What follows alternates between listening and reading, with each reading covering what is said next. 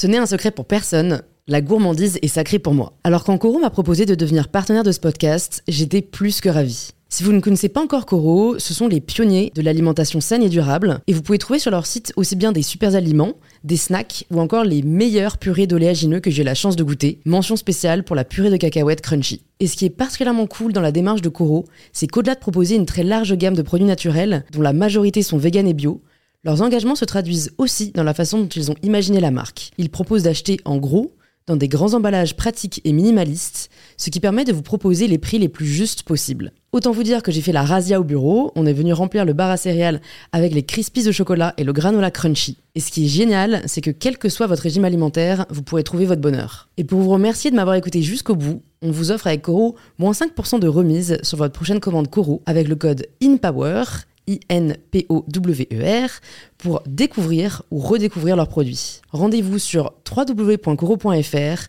et surtout, régalez-vous.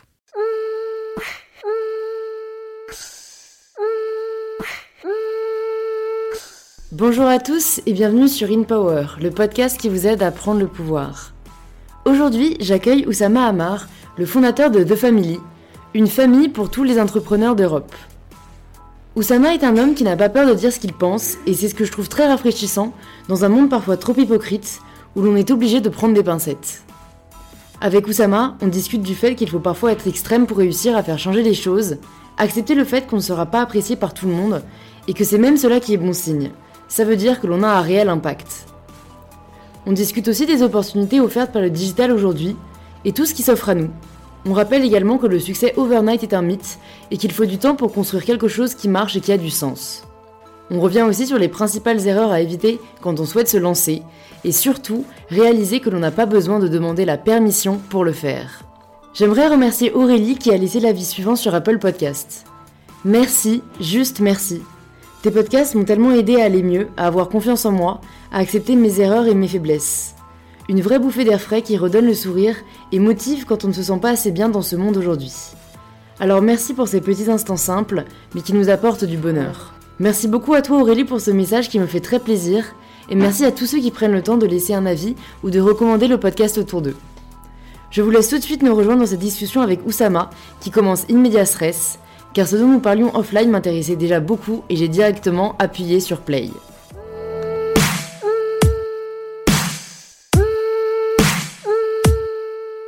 Toi, du coup, tu recommandes pas bah, Non, mais surtout, non, ce que je veux dire par là, c'est que j'ai pas. Euh, tu vois, je vais pas suivre le Team Ferris Show. Ouais. Je vais pas tous les écouter, mais par contre, j'ai des amis qui vont me dire Ah, tiens, euh, cet épisode de Team Ferris, il vaut vraiment le coup. ok. Donc, ouais, tu j'ai la chance d'être dans une euh, position où beaucoup de gens curent pour moi. En ouais, j'imagine. Assez naturellement. Ouais, ouais, ça doit être, donc, ça doit être sympa. donc, résultat, il m'arrive. tu vois, récemment, j'ai écouté un truc très obscur de philo, je sais même plus comment ça s'appelle. Et euh, je me suis dit, ce podcast il est génial, je vais écouter les autres, et puis ils étaient tous nuls. Putain, mais juste, déception, ouais. Déception, mais c'est juste parce que cet épisode était vraiment bien et que donc euh, l'info m'est revenue. Quoi. Mais c'est intéressant de savoir qu'il y a des personnes comme ça qui utilisent les podcasts ponctuellement. Ah que moi j'ai l'impression que ça crée un certain rendez-vous, tu vois, quand tu as des dates, etc. quand le format est récurrent. Je pense que les, les, les, gens qui ont une vie normale consomment comme ça. Quoi. Ouais, mais tu ne te considères pas comme quelqu'un de normal c'est pas que je me considère pas comme quelqu'un de normal, mais je me considère pas avoir une vie normale. D'accord. Je suis sans doute quelqu'un de très normal, mais. Euh, bah en fait, qu'est-ce que la normalité, tu vois? Moi j'ai envie oui, de te dire. bon, si la normalité c'est la moyenne. Enfin, que tu le veuilles ou non, à un moment il y a des gens. Euh, ouais, mais j'ai vachement de mal moi avec le concept de normalité, et je crois que c'est ma grande sœur qui en parlait en me disant non mais elle, elle est pas normale, tu vois. Ouais. Et, et j'étais assez choquée, moi-même je sais pas pourquoi, mais enfin comme à mon avis sur ma plateforme, je lis beaucoup contre les standards justement et le fait qu'on mm. essaie de rentrer les gens dans des cases. Enfin, en fait, je me suis vraiment posé la question, mais c'est quoi pour toi normal? En fait, je pense que tu as, deux sujets là-dedans. Tu as d'abord le fait que euh, il y a un principe de réalité, que tu le veuilles ou non, ton cerveau rentre tout dans des cases. Mm. Donc, euh, as beau être hyper ouvert, tu auras toujours des clichés. Euh, tu as beau euh, te penser hyper singulier, à la fin, tu seras qu'une sous-branche d'une sous-catégorie dans laquelle on pourra te classer. Et qu'en fait, il y a un côté positif à ça, c'est que ça rend la réalité compréhensible. Il faut faut pas non plus aller à l'autre extrême euh, où, tu vois, tout devient chaotique et incompréhensible. Mais il y a le côté, ce qui, ce qui, est, ce qui est gênant dans la normalité, c'est quand la normalité devient une norme. Et une norme, c'est-à-dire que tout ce qui n'est pas dedans est interdit. Et donc, ou marginalisé. ou marginalisé. Donc, tu as le marginal positif et le marginal négatif. Quoi, tu vois. Moi, j'ai toujours la chance d'être un marginal positif. Tu vois. On m'a rarement reproché d'être marginal, euh, même si j'ai toujours fait les choses différemment. Mais euh, le simple fait que tu aies une norme moyenne, bah, tu sais que c'est une norme par laquelle tu peux te référer en fait. Euh, donc c'est aussi euh, se construire en opposition à, C'est sûr. hyper positif aussi, puisque Ouais, ça aide à ça aide à construire les choses. Quoi. Non mais ça, maintenant que tu le dis, je, je vois le concept de normalité peut-être, tu vois là je pense à l'orientation sexuelle, parce que les homosexuels sont considérés comme anormaux par certaines Oui. personnes, tu vois? Oui, c'est ça. C'est en fait hors de la norme et anormaux. euh, c'est anormaux, il y a un jugement de valeur. Ouais. Donc, euh, c'est quand c'est quand tu passes du, du constat euh, à au jugement de valeur. Quoi. Donc donc là, c'est là que ça devient euh, ça devient bizarre. Quoi. C'est Ouais. qu'en fait, puis souvent, ça reflète que la peur des gens. Enfin, tu sais, euh, je vois tous les gens qui sont. euh, Je me souviens euh, quand il y avait les manifestations pour tous. Je me demandais vraiment ce qui amenait ces gens à les manifester Oui. parce que parce que tu te dis, ben, ok, euh, bon, disons disons que tu as une approche non esthétique de l'homosexualité. Tu trouves ça pas beau. Bon, ok. Personne va te forcer à avoir une expérience homosexuelle. Ouais, pas comme s'il y avait des mecs qui se baladaient clair. dans la rue pour se jeter sur toi en disant Allez c'est- ton tour maintenant. Donc, bon. Euh, Je, je pense ensuite, que ça, ça en vient à des notions pour moi de, de conservation de l'ordre. Je pense que c'est des que- personnes, ça, c'est, ça correspond pas, on va dire, à leur idéal. Parce que je pense que mais j'avoue, je comprends pas moi pourquoi ils vont faire chier les autres. Parce que je pense que ces gens pensent que les gens sont hétéros parce qu'ils n'ont pas le droit d'être homo. Et non pas parce qu'ils sont hétéros. Quand Ok. tu es, confiant dans Ouais. ce que tu es, t'as pas besoin que les autres. euh, Ouais. Euh, J'avais lu un jour, je sais plus dans quel livre, euh, une phrase qui m'avait vachement marqué qui disait les, les terroristes religieux et les fanatiques religieux sont en général les moins croyants des membres d'une religion. Argumente. Tu dis bizarre. ça, Et tu donc- te dis argumente. et donc le type disait, bah oui, parce qu'en fait, si t'es hyper croyant, bah de toute façon, t'es convaincu que l'au-delà t'est réservé et, et finalement t'as de la peine pour les autres, quoi.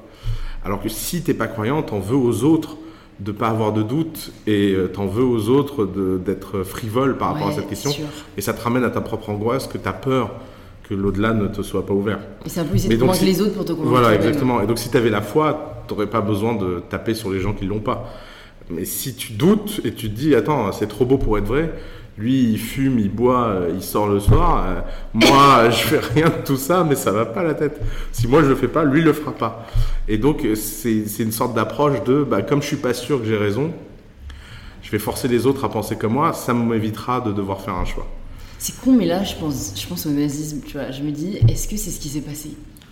Est-ce que les gens ont essayé de convaincre les autres pour, euh, pour Ouais. se convaincre eux-mêmes qu'ils faisaient quelque chose de bien, tu vois Tu réfléchis jamais à la question de te demander comment ça a pu tourner aussi mal, Si. aussi vite Non, mais tu vois, moi, je me suis Ouais. toujours dit, mais tu vois, convaincre deux, trois tarés, tu vois. Bien sûr, les sectes, euh, là, je suis Mhm. en train de voir, euh, il y a un film qui sort sur le Ku Klux Klan, enfin, tu vois, Mhm. j'ai- réalisé que ça existait encore, tu te dis, bon, il y aura toujours quelques, quelques Mhm. personnes dérangées. Mais te dire que, as pu, que ça a pu convaincre et, attirer nation, ouais. autant de monde euh, sans quasiment contestation enfin, dans le pays d'origine, tu vois. Là, là, vraiment, moi, mais ah, c'est hyper intéressant, on a, un cours, on a eu, enfin, on n'a pas un cours à Sciences Po, mais on a eu un cours sur la désobéissance par Frédéric Gros. euh, et c'est marrant parce qu'après, il a sorti un livre, il l'a percé et tout. Et c'était, enfin, c'était un des seuls amphis où les gens applaudissaient à la fin. Et, et en fait, il explique qu'en fait, c'est vraiment un schéma euh, psychologique, tu vois, de, de la, de la reproduction du tyran. Euh, c'est qu'en fait, il y a une telle fascination un peu pour le tyran que toi-même, tu vas vouloir essayer de le reproduire à ton échelle chez les autres pour avoir un sentiment de pouvoir. Ouais, c'est. euh, Et tu te dis, euh, ok, moi j'aime pas non plus les concepts, en soi les vérités générales, mais là tu te dis, à mon avis, il y a un vrai concept. Quoi. Ouais, de la Boétie dans la servitude volontaire, il dit que les tyrannies reposent sur notre envie à tous de tyranniser et que c'est un contrat de tyrannie en fait. Que, Exactement. que tu te dis, bon, bah, il y a un tyran, il me fait chier, mais bon, euh, si moi je peux tyranniser d'autres gens, bah, pourquoi pas quoi. Et donc le contrat, comme ça, euh, fait une sorte de pyramide jusqu'aux gens les plus. euh, les plus... Et c'est comme ça qu'une minorité peut contrôler une majorité en fait. Mais euh, il y a un livre récemment, Nassim Taleb, il, il parle de ça, il parle du pouvoir de la minorité. Il dit on pense toujours que il y a besoin d'une majorité de la population pour faire changer les choses. En fait, il suffit d'avoir une minorité très très radicale. Quoi.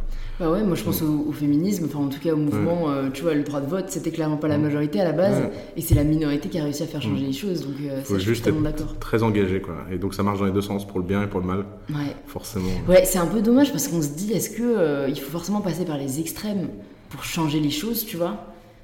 C'est c'est une question qui peut se poser parce que. Bah, pour- moi, moi, je dis toujours aux entrepreneurs qu'il faut se radicaliser. Alors, j'ai, souvent, on me le reproche en me disant Mais attends, euh, tu t'appelles Oussama et tu utilises le mot radicalité. ça, c'est déjà, ça se fait pas. Je trouve c'est trop facile. Moi, on me le dirait pas. Moi, j'ai pas changé de nom le 11 septembre, je vais pas arrêter d'utiliser des mots. Euh, mais euh, on a la chance dans le monde des startups d'être des oui-oui radicaux. si, si tu dis PFIT va être radical dans son produit de fiche de paye, oh, c'est mignon quoi. Euh, et c'est vrai qu'en fait, et c'est vrai qu'en fait il y a cette espèce de continuum où il y a un moment où il y a des domaines où être radical euh, ça, ça pose des problèmes. Et je pense que euh, tu sais, au XVIIIe siècle, on a fait la distinction entre, entre l'Église et l'État, en disant il faut une séparation claire entre le domaine religieux et le domaine public. Et je me demande si, un, si on va pas finir par comprendre qu'il faut faire une, distinction claire entre le domaine public et le domaine privé. Euh, et aujourd'hui, ces deux domaines se, se confondent vachement. Euh, le public a l'impression de pouvoir euh, normer le privé mm. et le privé a l'impression d'être un modèle pour le public. Mais, mais ce qui serait formidable, c'est de vivre dans une société où les règles en public ne sont pas les règles en privé et qu'on ait le sens de quel, quel ton adopter en fonction de truc. Donc si on parle si on parle d'un sujet qui concerne tout le monde, bah, être radical, c'est plutôt mauvais. Mm. Si on parle euh, d'une start-up qui vend un produit à une minorité d'utilisateurs, être radical, c'est plutôt positif, puisque c'est la différence entre faire quelque chose qui fait mal à personne et faire quelque mm. chose qui a un impact sur la vie privée des gens. Euh, euh, et, alors évidemment, les gouvernements, ils aiment bien tout régenter. c'est sûr que quand tu es homme politique, tu dois avoir un côté, je peux m'occuper de tout. Mais, euh, mais je pense que les démocraties euh, regagneraient un lien avec les citoyens à admettre qu'il y a beaucoup de sujets qui ne les concernent pas. plutôt que de se dire qu'est-ce qui concerne l'État, plutôt de se dire qu'est-ce qui ne concerne pas l'État, et commencer à supprimer des sujets pour que l'État puisse vraiment, sur les sujets qui la concernent, une fois qu'il y a une sorte de consensus sur ce qui concerne, de pouvoir rentrer vraiment profondément dans les sujets. Et, et d'ailleurs, ça ressemble beaucoup au management des startups, c'est que nous, on dit toujours aux startups que la, la qualité numéro un, c'est le focus, c'est de se concentrer sur peu de choses. Une startup, ça se définit pas par ce que ça fait, ça se définit par tout ce que ça fait pas. Eh ben, il faudrait que les gouvernements commencent à, adopter ce genre de, focus. Parce que, parce que sinon, c'est infernal, en fait. Mais je pense que peut-être le, problème aujourd'hui euh, se situe dans, le terme que j'ai utilisé, euh, à partir du moment où tu as dit, à partir du moment où on fera consensus sur ce que c'est. Hmm. Mais je pense qu'il n'y aura jamais de consensus sur ce sur quoi l'État doit se focaliser ou pas. Enfin, c'est le bah grand débat de l'État régalien, euh, VS, tu vois, l'État qui détient beaucoup de pouvoir. Et après, c'est la politique elle-même, tu vois, ça serait comme dire on va tous être du même parti. Oui, oui, c'est vrai, mais il y a une petite différence, c'est que tu peux avoir une approche rationnelle de négociation euh, entre les partis. Tu si, moi, je pense que si on rentrait dans cette démarche, les gens pourraient se dire ah ben je suis ok pour euh, renoncer à ce sujet parce que ce sujet-là qui me tient vraiment à cœur va être renforcé dans ses moyens. Ça m'a un peu voté aux enchères, je trouve. Ouais, ben, Moi, je vote pour celui-là.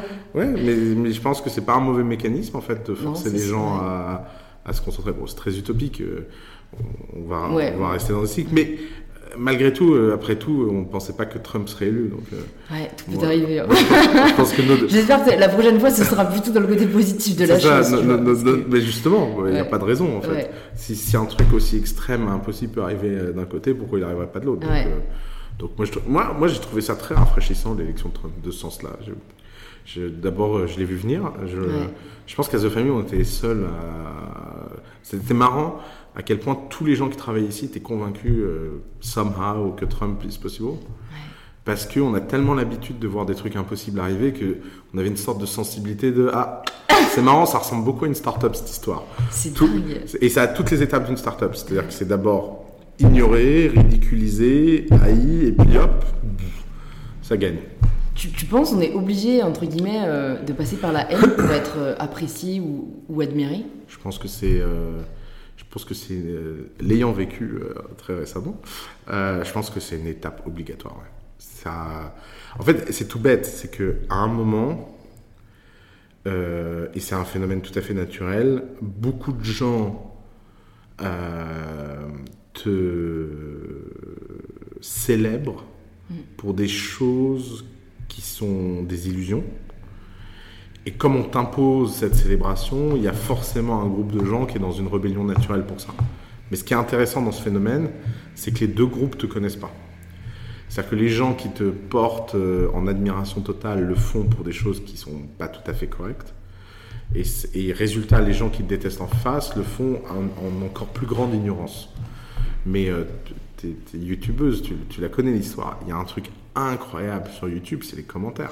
Mais attends, mais m'en parle pas parce que mais hier, parce que généralement ça va, tu vois, je m'en sors plutôt bien, j'ai plutôt des retours positifs en général sur mes deux plateformes. C'est parce que tu es pas encore assez connu. Tu vois, non mais après je me dis aussi c'est parce que je, porte un message assez positif globalement, donc qu'est-ce que tu veux me dire? Attends. Mais mais voilà, depuis que je commence, bah, c'était notamment sur une vidéo que j'ai fait sur ma rentrée à Sciences Po. Mhm. Je me suis pris, mais hier, tu vois, ça vraiment que t'en parles, dans la même journée, deux commentaires, mais attends, absolument incroyable. Je vais quand même, j'ai quand même essayé de te lire parce que c'est là où tu te dis, hmm. je me suis vraiment dit, mais les gens sont, les gens sont fous. Alors, bah, je, vais, je vais le lire à l'écran, après je te le montre. Merci de nous donner des infos sur l'organisation de la bourgeoisie. La chasse aux bourgeois n'en sera que plus aisée quand le jour de la guillotine viendra. ouais, c'est sans doute vrai en plus.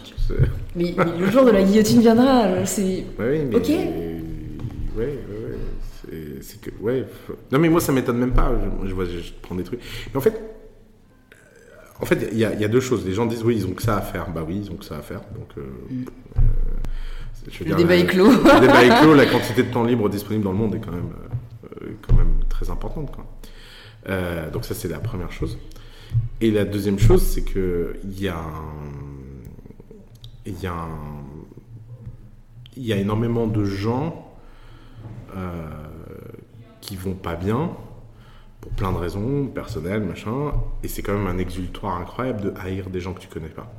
Parce que quand tu les connais, c'est tout de suite moins sympa, quoi. Enfin, mine de rien, si ce type, il te rencontrait, euh, je suis sûr que si vous le rencontrez dans un bar et qu'il te sortait une phrase pareille et que tu parlais deux minutes de lui, il, se décomposerait en trois minutes en disant non, mais bon, toi, on t'épargnera, quoi.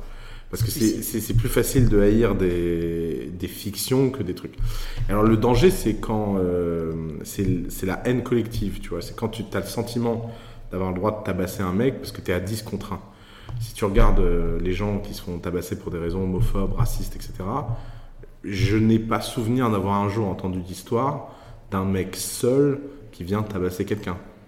Ça, je crois pas que ça existe. le seul schéma, c'est envers les femmes. Où là, généralement, le mec est seul. Tu vois. Mais et encore une fois, il a le sentiment d'être en supériorité physique. Tu vois. Ouais, ouais. Euh, à tort. à tort, bientôt, avec tous les cours de self-défense. Mais euh, en fait, je vois pas comment ça pourrait être autrement. En fait, euh, puisque toi-même ou moi, on a, on a détesté des gens qu'on connaît pas. Hein. Enfin. Ouais, mais, ouais, mais il y a, à mon avis, il y a une différence entre la petite détestation de loin et, comme tu dis, la haine. Moi, perso, j'ai jamais laissé de commentaires haters. Tu vois. Oui, mais parce Après, comme tu dis, ça revient peut-être au temps libre. T'es bien, bien, élevé. T'as ouais. cette chance. C'est mm, pas, mm. pas donné à tout le monde. Et, euh, et puis. Euh... Oui, mais si on suit ta logique, limite, j'ai l'impression qu'on justifie les haters, tu vois. Oui, mais parce qu'en fait. Euh... C'est comme tout ce qui explique mais qui n'excuse pas. Il euh, n'y a pas besoin de les excuser, mais c'est quand même, c'est quand même trop courant pour pas essayer d'y trouver une explication intellectuelle, parce que sinon après tu te dis, ok, les... parce que moi l'explication que j'aime pas, c'est euh, de finalement se dire, euh, tu vois, les, les, gens sont comme ça. D'abord, c'est une super minorité, mine de rien. Il n'y a pas besoin de beaucoup pour faire beaucoup de bruit, c'est ça qui est incroyable. si tu es la cible de 100 haters sur Twitter, tu peux finir avec 25 000 25 000 tweets, mentions, etc. Mais ils sont que 100 à la fin. Demande à Benalla. il en avait les frais. Tu vois euh, Et puis, euh, puis ouais, il y a un côté, euh, je sais pas, il y a un côté. La, jalousie, c'est un sentiment réel en fait. les gens sont jaloux dans leur vie privée, pourquoi ils seraient pas jaloux dans leur vie publique? Enfin, mm, mm. donc, donc il y a. Et puis, il y a aussi des gens qui ont l'impression d'avoir des critiques constructives qui sont juste complètement à côté de la blague parce qu'ils n'ont rien compris. Mais ça, ça, vient d'un truc qui est très étrange, c'est que d'abord, tout auteur a une euh, distance entre ce qu'il pense dire et ce qu'il dit, qui est flippante. Mm. Euh, des fois, moi, je dis des trucs sur scène en disant putain, là, j'étais super clair. Et après, et après, les gens me racontent tout ce qu'ils en ont retenu et je suis là, mais, mais qu'est-ce que j'ai dit en fait? Et euh, Après, je pense c'est le biais de l'interprétation aussi. Et alors, donc, il y a une distance entre ce que tu penses avoir dit et ce que, en fait, tu as factuellement dit. Et ensuite, il y a une distance entre ce que les gens entendent et ce que les gens comprennent. Mm. Et alors, t'imagines euh, l'espèce de, de, déformation comme ça que tu as Et donc, on croit tous être sur la même planète, mais en fait, on est dans des espèces de. Et euh, d'ailleurs, euh, autant les haters, c'est un sujet, mais moi, ce qui m'inquiète beaucoup plus, c'est les fans qui n'ont rien compris. Parce que moi, j'en ai beaucoup. Euh, j'ai quand même, moi, toutes les semaines, un email d'un mec qui me dit J'ai vu toutes vos vidéos, je vous adore, je vous joins mon business plan. Mais, mais, mais quelle vidéo t'as regardé, mon vieux? Alors, soit c'est des menteurs, ils ont rien regardé, et machin. Et en fait, en fait, non, ils ont regardé, c'est juste, ils ont rien entendu de ce qu'il fallait entendre. Ils ont fait leur propre version. Ils t'admirent pour des mauvaises raisons. Et, euh, et ils ont l'impression de faire partie du club. Alors qu'en fait, euh, non, ils en font pas partie. Raison. Et ça, ça, je pense vraiment, j'imagine tout à fait le schéma en fait des. Enfin, je pense que c'est entre guillemets ce que tu représentes, ce qu'ils admirent et la projection qu'ils font d'eux sur toi. Exactement. Et ils retiennent ce qu'ils veulent, quoi. Exactement. Très intéressant. Et moi, il y avait une question que je voulais te poser au début, mais c'est super, on a déjà bien dévié comme j'aime. C'est euh, si jamais là, je te donnais euh, une banderole et un stylo, et tu pouvais écrire une phrase, une vérité, et c'est un peu le seul message que tu pourrais laisser aux gens derrière toi. T'écrirais quoi? Euh, Alors, c'est pas une question facile. Y a, en, en, ce moment, j'écrirais sans permission. Je me suis rendu compte récemment que il y avait vraiment, en fait, le monde était divisé entre les gens qui pensent qu'il faut encore demander la permission et ceux qui ont compris qu'il n'y avait plus besoin de demander la permission. Euh, si on prend ta personne, euh, il y a seulement 10 ans, tu n'existes pas. Il y a 10 ans, euh, au pire, il fallait que tu couches avec un producteur. au mieux, il fallait que tu aies un peu de chance, tu vois. Mais le fait de passer à la télé et d'interviewer des gens, ça passait par un cycle d'hyper sélection où un homme avait le pouvoir de décider que toi, Louise, tu as le droit d'aller parler ou pas au public. Puis un jour, il y a un mec qui a dit Ah, on va faire un truc trop bien, on va mettre une plateforme qui s'appelle YouTube et n'importe qui peut mettre quoi. Ouais, mais les gens vont mettre beaucoup de merde. Ouais, ouais, c'est pas grave, ils mettront. Et donc, en fait, ce qui s'est passé, c'est que la curation, elle est plus faite par un homme, elle est faite par le public et par ce qu'ils aiment ou ce qu'ils aiment pas. Et donc, ça veut dire que les gens ont pu accéder à des leverage de médias sans permission. Et en fait, on parle beaucoup de ce que l'Internet a transformé, etc. Mais je pense que le point le plus fondamental de l'Internet, c'est qu'on n'a plus besoin de demander la permission. C'est la même chose pour un codeur. Pourquoi les codeurs ont pris le pouvoir? Parce que quand tu codes quelque chose, tu n'as pas besoin de demander l'avis ou l'opinion ou quoi que ce soit de quelqu'un d'autre que tes clients. Tu codes, ils aiment, tu gagnes de l'argent. Tu codes, ils aiment pas, t'en perds. Et euh, le montant que tu gagnes et le montant que tu perds est à peu près toujours pricé au bon niveau de la leçon que tu mérites. Quoi. Donc c'est incroyable. Avant, il fallait aller, euh, je sais pas, euh, rencontrer un, investisseur, mm, mm. plier les chines, se soumettre. il y avait vraiment et en fait, une supériorité. et en fait, l'Internet a donné l'opportunité de supprimer cette culture féodale qui était qui a pris des formes différentes. Tu vois, la culture féodale au 19e, c'est pas la même chose qu'au Moyen Âge, mais à la fin, toujours des seigneurs et des gens qui leur sont fidèles. Quoi. Et là, d'un seul coup, des gens peuvent se dire écoute, moi aussi, je suis un seigneur et je t'emmerde en fait. Et, euh, et, ce qui est incroyable, c'est que euh, il y a des gens qui ont des audiences euh, de quelques milliers de personnes très engagées. Il y a des gens qui ont des audiences de centaines de millions de gens peu engagés. Il y a des gens qui ont des centaines de millions très engagés. il y a des gens qui ont des audiences de très peu de gens très peu engagés. Mais ça, en fait, ça a créé tout un continuum en fait infini dans lequel la seule chose qui compte, c'est la qualité de ce que tu produis et euh, la réceptivité. Alors, qualité au sens le plus neutre. Hein. Ouais, le plus neutre, ouais. Ça, ça, peut être, tu peux dire des conneries et, et, ça, et, ça être lourd et ça crée du public. Mais, encore une fois, euh, la, la, la, boucle, elle est, euh, elle est directe, en fait. Donc, tu as des poches de la société et, et ça résonne. Et donc j'écrirai sans permission, parce que je pense que c'est la... Et je ne sais pas comment l'expliquer. En fait, et ce qui est terrible, c'est que les 18 premières années de ta vie à l'école, tout dans le système de l'école est toujours fondé sur la permission. Donc on n'habitue pas les gens à ça. Et résultat, quand tu passes de l'école à la société, tu as le sentiment de rentrer dans une jungle.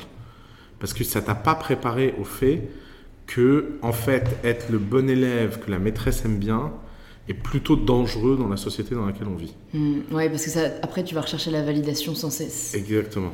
Et, et, et, on parle beaucoup, tu vois, de qu'est-ce qu'il faudrait enseigner, machin. Et je pense qu'en fait, c'est plus un problème de structure euh, de ce que l'école représente comme assimilation du pouvoir, hmm. de, des structures de pouvoir, que euh, est-ce qu'ils vont apprendre les maths ou l'histoire ou je sais pas quoi? Parce qu'en fait, c'est beaucoup moins essentiel que ce truc que tu intériorises mm. et, qui donne, en fait, tu vas en connaître bientôt plein à Sciences Po. Hein. Moi, je le vois avec mes, mes anciens étudiants de Sciences Po. Tu peux diviser mes anciens étudiants de Sciences Po en deux catégories. 80% d'entre eux vivent dans un monde qui n'existe plus parce qu'ils disent je vais aller en audit pour apprendre des choses. Mais mec, ton père, il allait en audit pour apprendre des choses parce que ton père, il vivait dans un monde dans lequel les sociétés d'audit avaient le monopole du savoir disponible. Euh, si tu opposes euh, PwC à Google, Google gagne. Hein. Et donc ça veut dire que Google a mis dans les mains de tout le monde plus de pouvoir que n'importe qui qui est en audit. Donc tu dis donc ces gens-là disent des phrases qui en fait euh, leur sont données par un milieu qui devient en fait très dangereux. Et en fait, on a, il y, a cette idée de progressisme euh, il y a cette idée de progressisme qui est de dire euh, il faut qu'on ait tous les mêmes opportunités. Et moi, ce que je trouve très drôle dans le monde dans lequel on vit en ce moment, c'est qu'en fait, c'est pas que les enfants du 9-3 ont eu plus d'opportunités dans cette génération, c'est que les gens du 16e en auront bientôt autant que ceux du 9-3. et, tu le vois euh, bah ouais, Je le vois dans l'autre sens, parce que je vois en fait ces gens qui ont 18, 20, 24 ans et qui savent au fond d'eux qu'ils n'auront jamais les opportunités de leurs parents. Que ce truc de avoir une carrière, etc., parce qu'ils sont du bon milieu, euh, parce qu'ils connaissent les bonnes personnes, etc., la fête est finie. Hmm. Et que... Après, je pense que le piston existera toujours. Bah, je trouve. mais sûrement sur d'autres euh, critères que... ceux de nos parents. C'est-à-dire, à mon avis, ce sera moins peut-être dû à ta famille, etc. Comment tu te fais pour te pistonner sur YouTube? Ah non, c'est carrément ça, c'est pas possible. Non, je dis pas que Comment ça autant de pouvoir, mais je, dis juste ça existera. Enfin, une forme de piston existera toujours. Mais, pour les gens qui sont pas sur YouTube, par exemple. Mais qu'est-ce que t'en auras alors? Qu'est-ce que t'en tireras de ce piston? Bah, par exemple, moi je le vois encore aujourd'hui. Euh, les, mais je, suis d'accord, pour moi ça vaut pas grand-chose. Mais les personnes qui encore, tu vois, projettent entre guillemets euh, l'idéal de leur carrière dans des grandes boîtes, euh, encore aujourd'hui, ils connaissent des gens qui connaissent des gens qui travaillent là-bas et ils peuvent y aller, tu vois. Sauf que qu'est-ce qui se passe dans les grandes boîtes? Est-ce que tu as vu le taux de chômage des gens entre 45 et 55 qui ont eu des carrières d'exécutifs dans les grandes boîtes. Ah non, mais de toute façon, c'est trop pas, un, entre guillemets, un chemin euh, non, non, mais, où j'encourage. Mais... mais... Non, mais imagine que cette population, aujourd'hui, connaît quelque chose qui s'appelle le chômage. Alors, ils disent qu'ils sont coach ou mentors euh, et qu'ils ont créé leur boîte de conseil. Mais factuellement, ils ont été mis dehors entre 45 et 55 ans. Et toutes les opportunités qui avant étaient basées sur leur diplôme, leur milieu et leur connaissance des entreprises ont été supprimées parce que ces grandes boîtes sont dans des compétitions mondiales hyper pressurisées. Mm. Et que donc tu peux pas entretenir des gens qui ne sont pas à la hauteur de cette compétition mondiale parce que si tu as le choix entre euh, euh, un, quelqu'un qui a fait euh, un MBA à Harvard, qui a eu la bonne expérience dans la business unit en Chine et qui connaît le business à l'international, ou Jean-Pierre qui parle latin, bah, tu vas te dire, ouais, latin, peut-être que finalement, c'est, c'est pas la connaissance dont j'ai besoin aujourd'hui dans, dans, cette entreprise. Et euh, Jean-Pierre aura beau être un homme très cultivé, euh, ayant fait, euh, et, ayant une vaste culture, l'entreprise n'arrivera plus en fait à le valoriser. Et c'est, c'est ce déclassement qui est hyper intéressant dans l'internet, parce que en fait, ces gens-là ont été habitués à demander la permission, ils ont été habitués à se valoriser entre eux par ce truc. Alors évidemment, euh, je suis d'accord avec toi au sens où ça disparaît jamais à 100% et qu'il y a toujours des trucs, il y a toujours machin, mais, mais si tu regardes les trucs les plus fondamentaux, à savoir créer des produits, le design, la vidéo, euh, les médias au sens large, mm. euh, l'écriture, le journalisme, les écrivains, toutes les professions intellectuelles, elles sont toutes en train de se libéraliser. Mm. Et elles se libéralisent, ça a un bon côté, ça permet à des gens de créer des audiences, mais ça met les gens face à une compète. Regarde, moi je te prends un exemple tout bête. Moi je me pose toujours la question à quel, à quel moment je vais faire chier les gens avec mes vidéos. Parce qu'il y, aura forcément un moment où ça va baisser. Parce que tu vois, tu peux pas, tu peux pas rester euh, une figure euh, de l'écosystème. Il y a bien un mec qui va venir euh, qui va tuer Oussama Hamar, quoi, tu vois. Alors, est-ce que ça prend 5 ans? Est-ce que ça prend 10 ans? Est-ce que ça prend 15 ans? Mais il y a un moment, tu es juste crevé. La vie que je vis actuellement, elle n'est pas sustainable. Mm. Tu peux pas vivre comme je vis aujourd'hui. Euh, sur, les 5 dernières années, je travaille tous les samedis.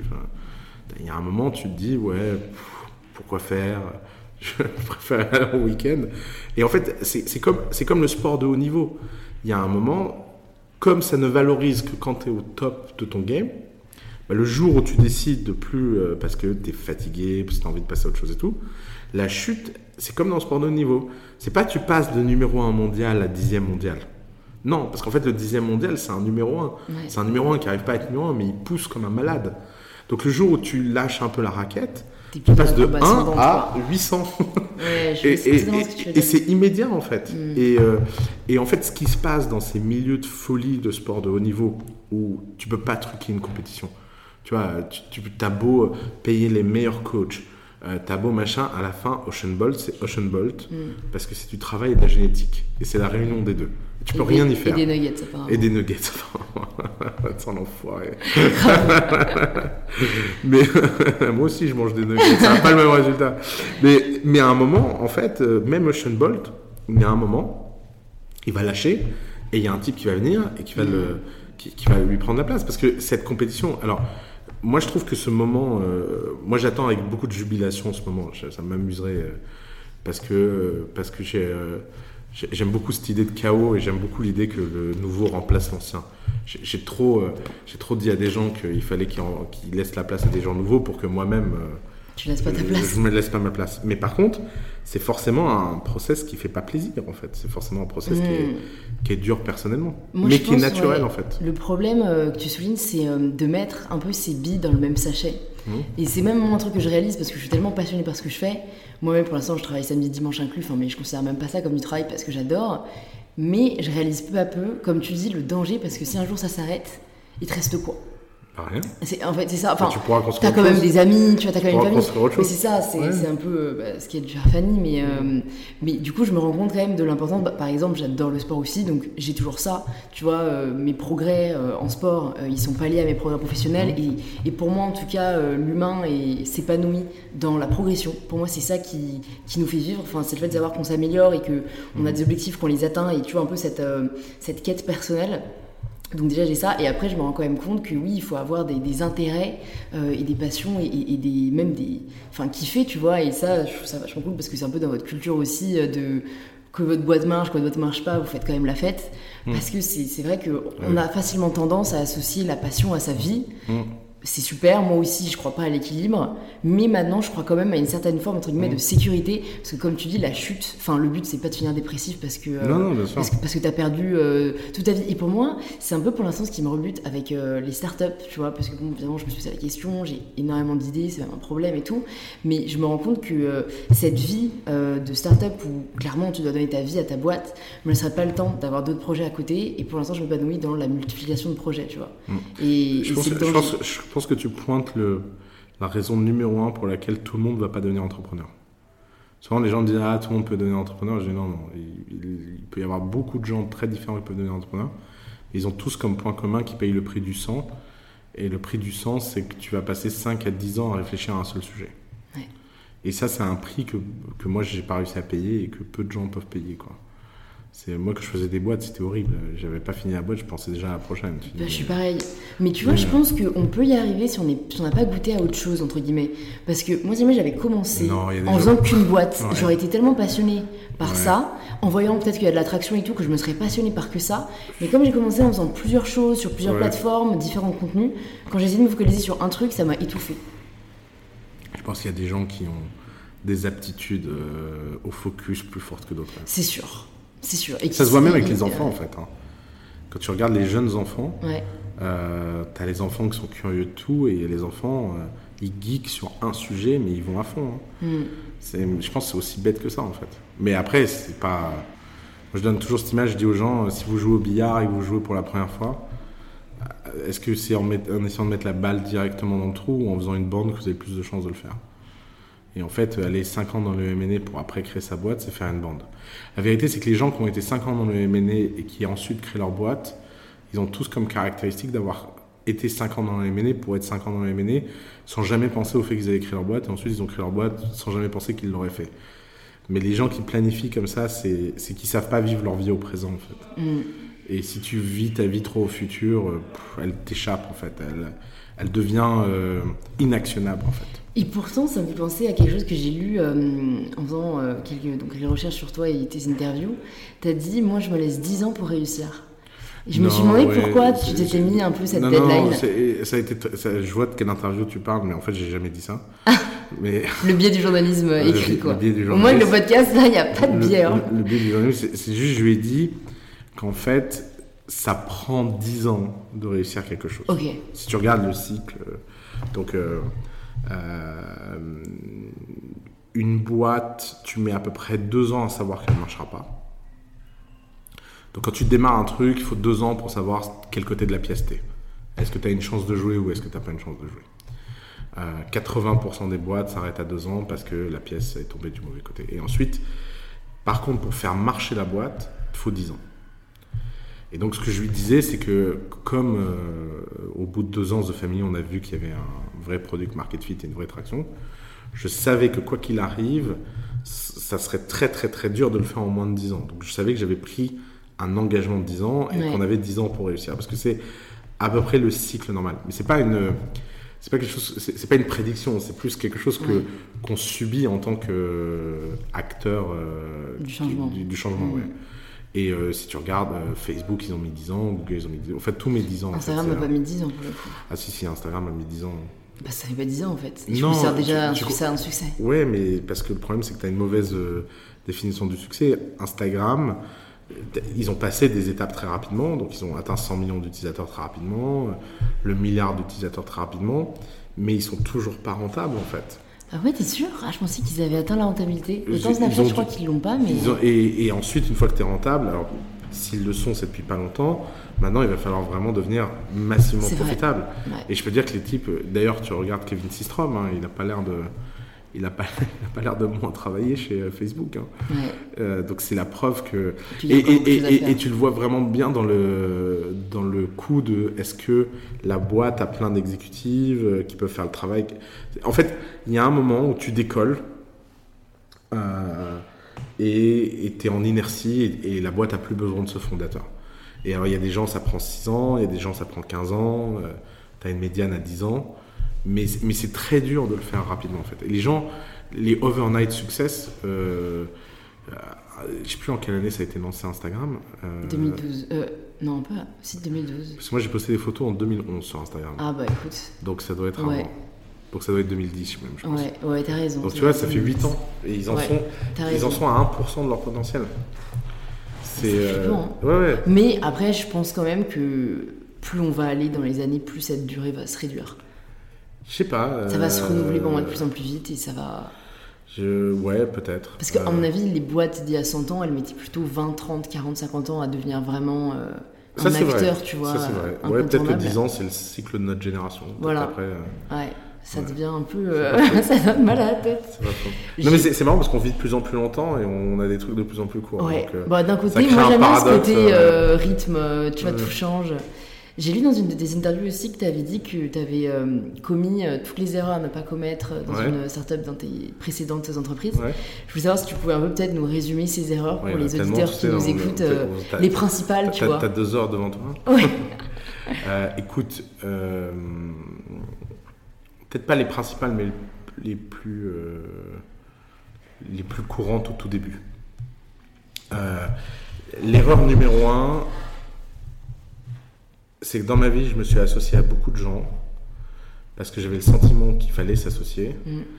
et que j'admirais pas ou je respectais pas forcément ces gens-là. Et un jour, ça te revient dans la gueule puissance 1000.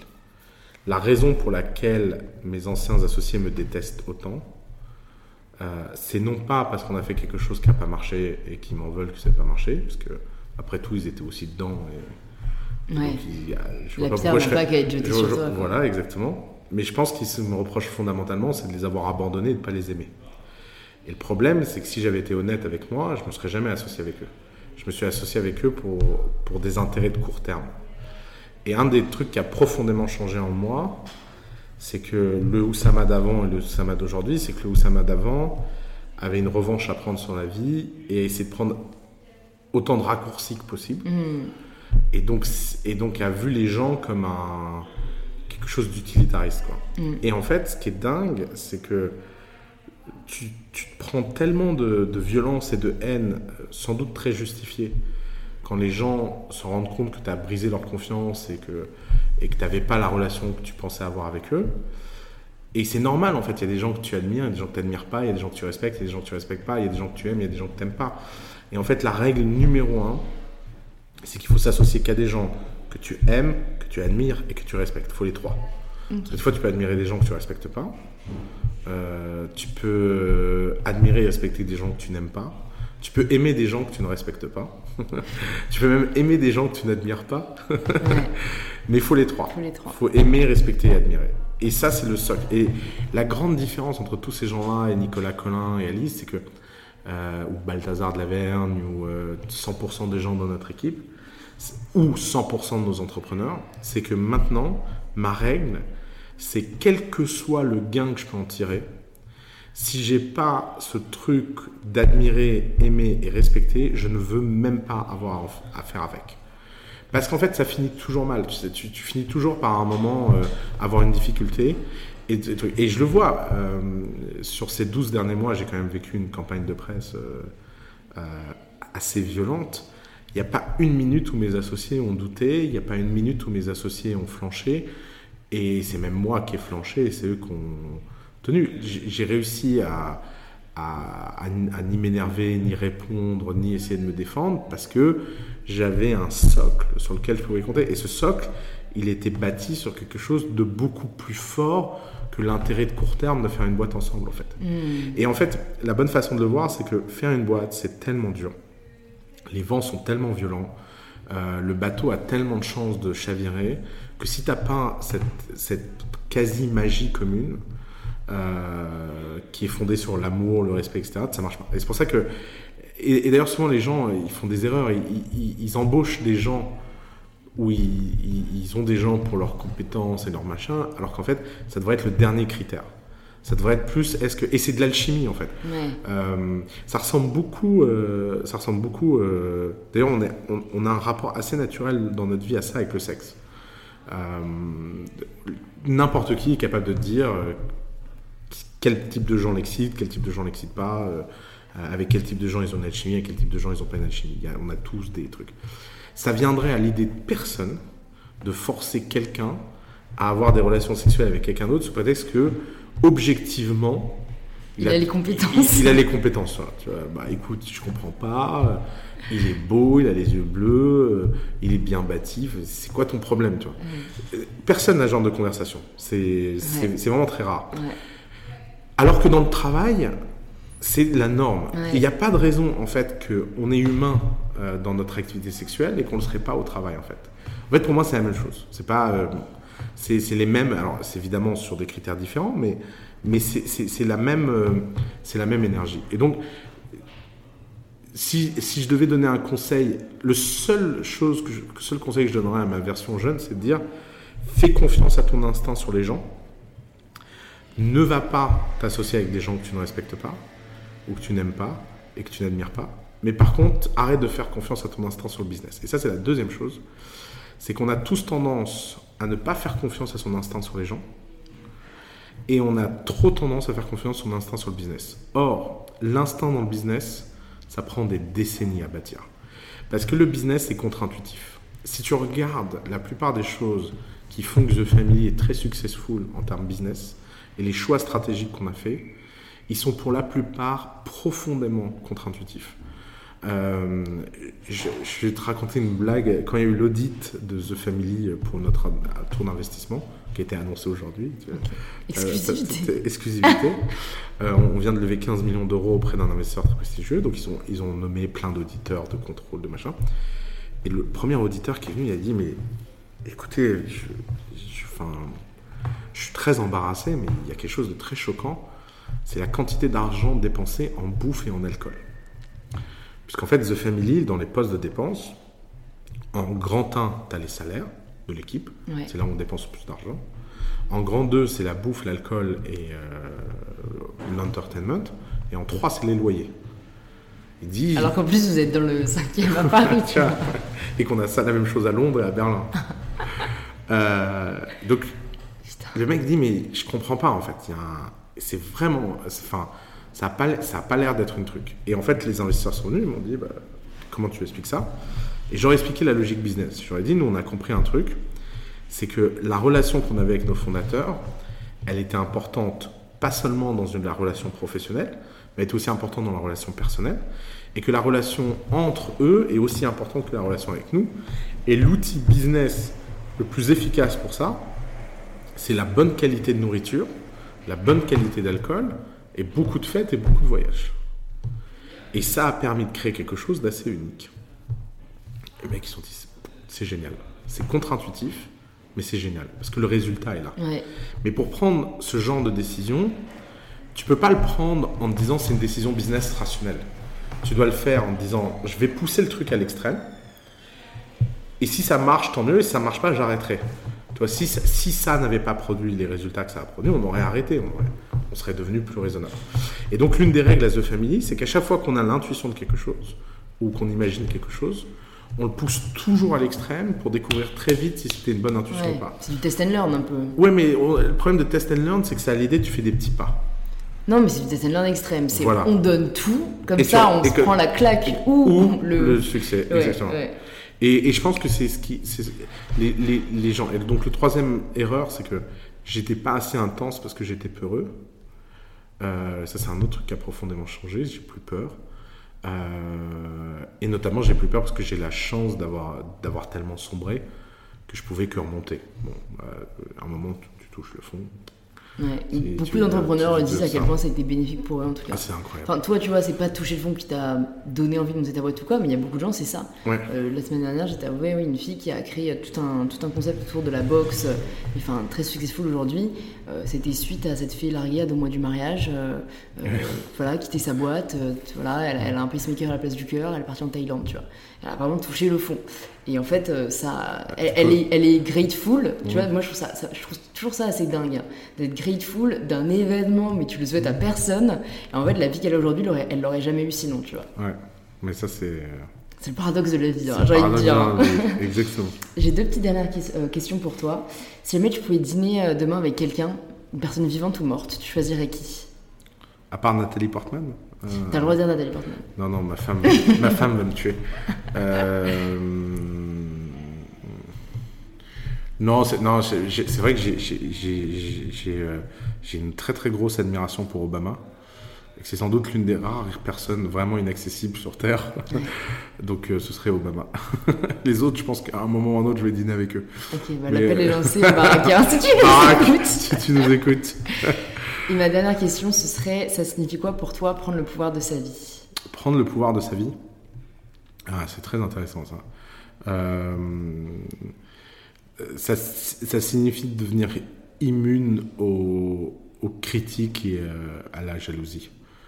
Et de plus avoir peur du ridicule. Je pense qu'il il est là le vrai pouvoir en fait. C'est là où tu deviens indestructible. Tu penses que c'est possible un jour de totalement se défaire de, de jugement des autres C'est une asymptote. Euh, moi, je pense que j'ai fait beaucoup de progrès dans les cinq dernières années sur ce sujet-là. Peut-être parfois, c'est le fait de euh, subir qui, bien sûr, qui, nous aide. Hein. Évidemment. Euh, évidemment, c'est jamais à 100%, il y a toujours des trucs qui blessent et tout, mais, mais parce que tu es fait de chair et de sang, mais, mais c'est quelque chose pour lequel tu peux tendre, et ça commence assez petit avec son entourage. Ça commence à l'école, en fait. Mm, ça, mm. Commence, ça commence avec Souvent, on me demande c'est quoi le meilleur conseil que tu peux donner à quelqu'un qui a 15, 16 ans? Et euh, je dis toujours un truc qui choque les gens. Je leur dis euh, de leur apprendre à ne jamais écouter leurs parents parce qu'ils vivent dans un monde qui n'existe plus.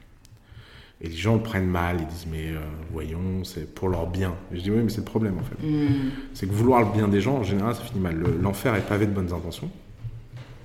Et en fait, la réalité, c'est que quand tu as 15-16 ans, tu dois apprendre à écouter ta voix parce que même si tu as tort, c'est pas grave tu peux construire quelque chose à partir de ça. Mm. Et vaut mieux posséder ses erreurs et monter et apprendre que de vivre la vie que quelqu'un d'autre a choisi pour toi. Et donc, quand ça marche, tu penses que tu es un, tu penses que es une, euh, une, imposture. Et quand ça marche pas, bah, tu penses que tu sais pas pourquoi, tu penses que c'est quelqu'un d'autre l'a décidé. Mm. Donc vraiment, prendre le pouvoir de sa vie, c'est euh, c'est apprendre à prendre des choix euh, très intenses et de les, euh, de les posséder et de ne pas avoir peur de, de, des réactions que ça va mmh, provoquer. Si les gens aiment, ils aiment. Et d'ailleurs, on dit toujours, faut pas être sensible à la critique, mais faut être d'autant pas sensible à la flatterie. Parce qu'on parle rarement de la symétrie. Mais comme tout dans la vie, c'est toujours symétrique. Parce que évidemment que quand les gens te détestent et te critiquent, c'est facile de dire euh, j'ignore et tout. Mais quand les gens t'aiment et t'admirent, il faut aussi l'ignorer. Parce que ça, c'est terrible. Si tu commences à. moi, j'appelle ça, je, dis à un de mes entraîneurs, ça s'appelle l'effet Mickey Mouse. Tu sais pourquoi Mickey Mouse ne parle jamais? Tu as déjà entendu Mickey Mouse dire quelque chose? Non. Parce que le jour où il parle, il clive. C'est fini. Il ne plus il, sera plus Mickey Mouse. Et en fait, quand, quand, les gens t'aiment, ils veulent te transformer en Mickey Mouse. Ils veulent te transformer dans cet objet parfait que rien ne va altérer l'amour qu'ils ont de toi. Et c'est un piège en fait. L'amour des gens, euh, euh, il y a cette phrase que j'aime beaucoup euh, qui dit Donnez-moi des ennemis que je mérite, les amis, je m'en méfie. Parce qu'en fait, les, amis te veulent tu bien, etc. Et évidemment, il faut avoir des amis, etc. C'est pas une vision cynique du monde. Mais il faut savoir mettre la limite dans quand les gens te disent tout ce que tu fais c'est formidable. Moi si j'écoutais mes amis, ça fait longtemps que j'arrêterais The Family. Quoi. À mm. chaque étape, c'était formidable. Oui, mais sauf qu'on peut monter beaucoup plus haut. Bah, ils vont pas te dire de monter plus haut, ils ont peur pour toi. Ouais. Eh, tu vas te brûler les ailes, tu pourrais tout perdre, etc. Bah oui, mais c'est parce que c'est personnel que ce sont mes ailes. C'est mes ailes. J'ai envie de les brûler moi-même. Bah, écoute, merci beaucoup, Sama, pour cet super échange. Où est-ce qu'on redirige les personnes qui veulent en savoir plus sur toi, sur The Family bon, TheFamily.co, il y a tout. Ouais, il y a tout. Il y a un beau mm. manifeste, un beau site. Euh, j'aime beaucoup l'ambiance. Super, merci beaucoup, Oussama. À bientôt. Merci beaucoup de nous avoir rejoints pour cet échange avec Oussama.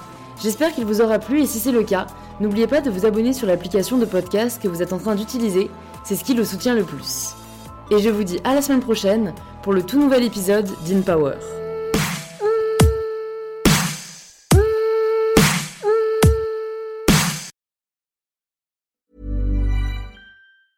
Mom deserves the best, and there's no better place to shop for Mother's Day than Whole Foods Market. They're your destination for unbeatable savings, from premium gifts to show-stopping flowers and irresistible desserts. Start by saving 33% with Prime on all body care and candles. Then get a 15-stem bunch of tulips for just $9.99 each with Prime. Round out Mom's menu with festive rosé, irresistible berry chantilly cake, and more special treats. Come celebrate Mother's Day at Whole Foods Market.